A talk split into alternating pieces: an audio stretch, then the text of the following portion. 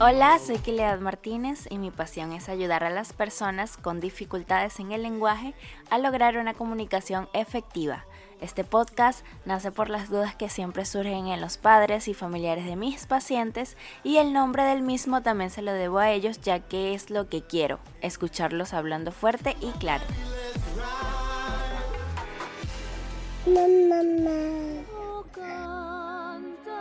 En 1970 se conoció el caso de Jean, una pequeña niña que había sido recluida aislándola de todo contacto humano desde que nació hasta los 13 años.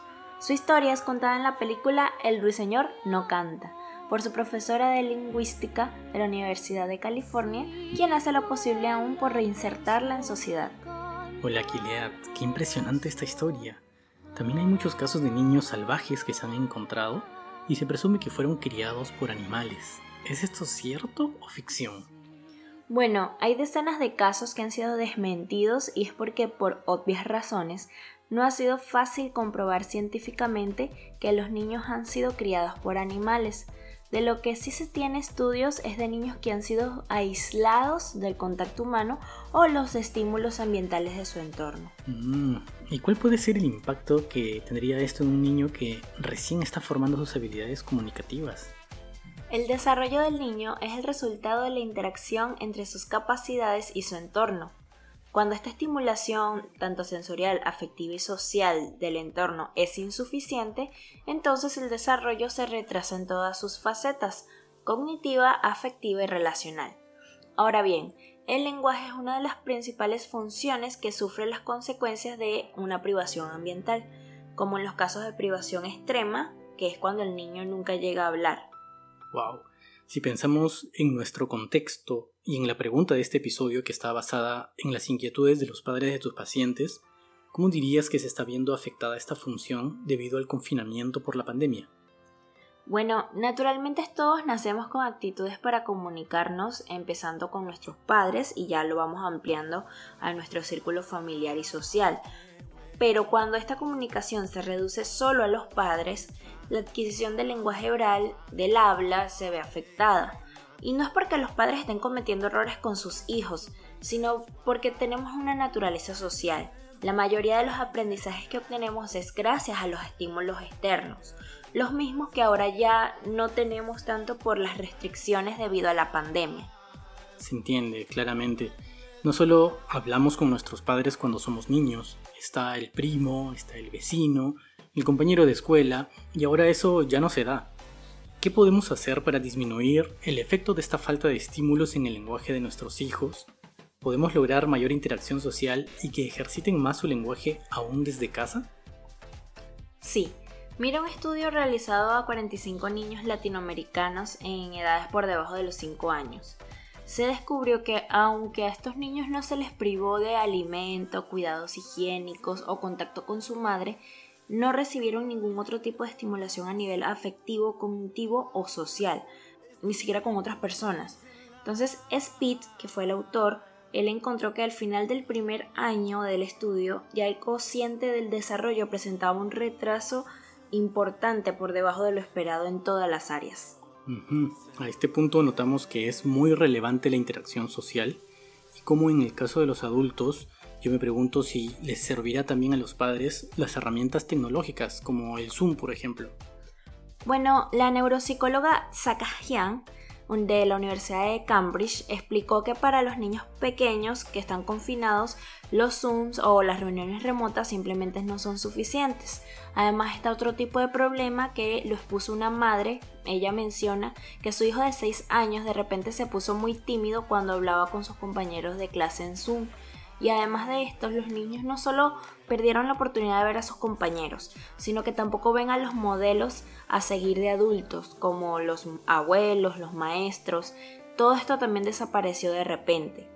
Ahora, tenemos que dejar claro que lo más importante también es nuestra salud, tanto de la familia como de los pequeños.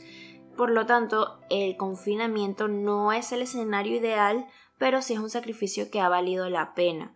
Aún así, los padres podemos ayudar de diferentes maneras desde nuestra casa. Uno de los testimonios que más me impactó fue el de la madre que mencionó que su bebé lloró la primera vez que vio caras nuevas después de más de un año de cuarentena, lo cual nos muestra lo difícil que está siendo también para los padres esta lenta reinserción que estamos viviendo.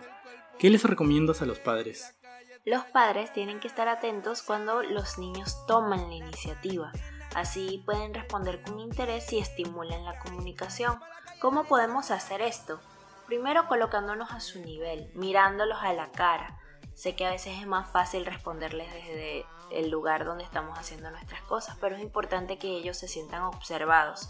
También estar atentos a sus intereses, y tener un turno de espera es súper importante. A veces le repetimos, le repetimos, le nombramos y no le damos un tiempo de silencio para que él se dé cuenta de que ese tiempo de silencio significa que a él le toca hablar o a él le toca dar una respuesta. También cuando él nos logre decir algo, entonces ahí nosotros también responderles de inmediato y escucharlos, no interrumpirlos mientras están intentando comunicarse, aunque a veces no le estamos entendiendo. No nos centremos en hacerlo hablar. Recordemos que la comunicación es algo voluntario.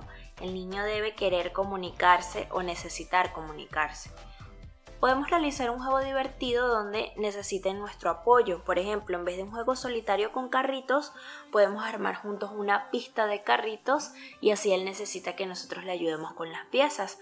O en vez de que la niña juegue sola con las muñecas, podemos darle una ducha entre varios a la muñeca y no colocar las cosas que necesitamos a la mano, sino que ella tenga que buscarlas o solicitarlas. Muy buenos puntos, Kiliat. En la bibliografía que vamos a dejar en la descripción del podcast y en el Instagram de Te Quiero Fuerte y Claro, vemos que existe evidencia de que los niños pueden beneficiarse del entrenamiento cognitivo social, como leer y también hablar sobre historias emocionales. Así es, pueden revisar esto en el artículo del portal llamado La Conversación. Y sobre el papel de los padres, no quería dejar de mencionar este punto ya que es un tema importante, los roles o papeles que debemos evitar, sobre todo cuando tenemos un niño que presenta un retraso en, su, en el desarrollo de su comunicación. ¿no? Por ejemplo, puede ser el papel de director cuando queremos dirigir incluso todo el juego. Si él quiere ir a la página del cuento donde está el monstruo, nosotros le decimos no, empezamos por el principio. Entonces, tal vez allí queriendo dirigir todos los juegos, estamos más bien inhibiendo sus intereses. También podemos evitar el ser examinadores, el hacerle varias, varias preguntas una detrás de otras esperando que él nos dé una respuesta. Esto puede abrumarlos.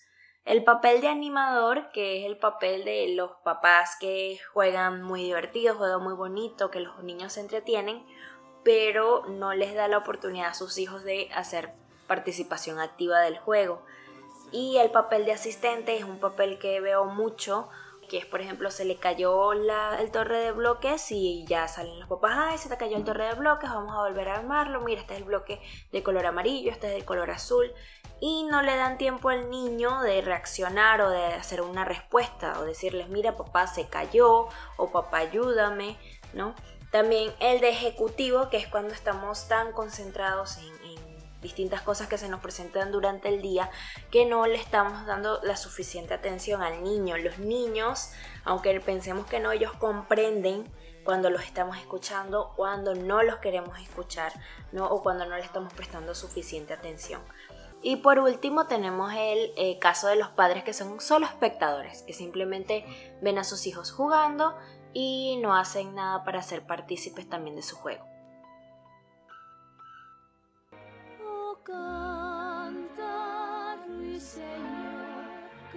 Quiero darle unas gracias a todos por escucharnos, por enviarnos mensajes, agradecimientos.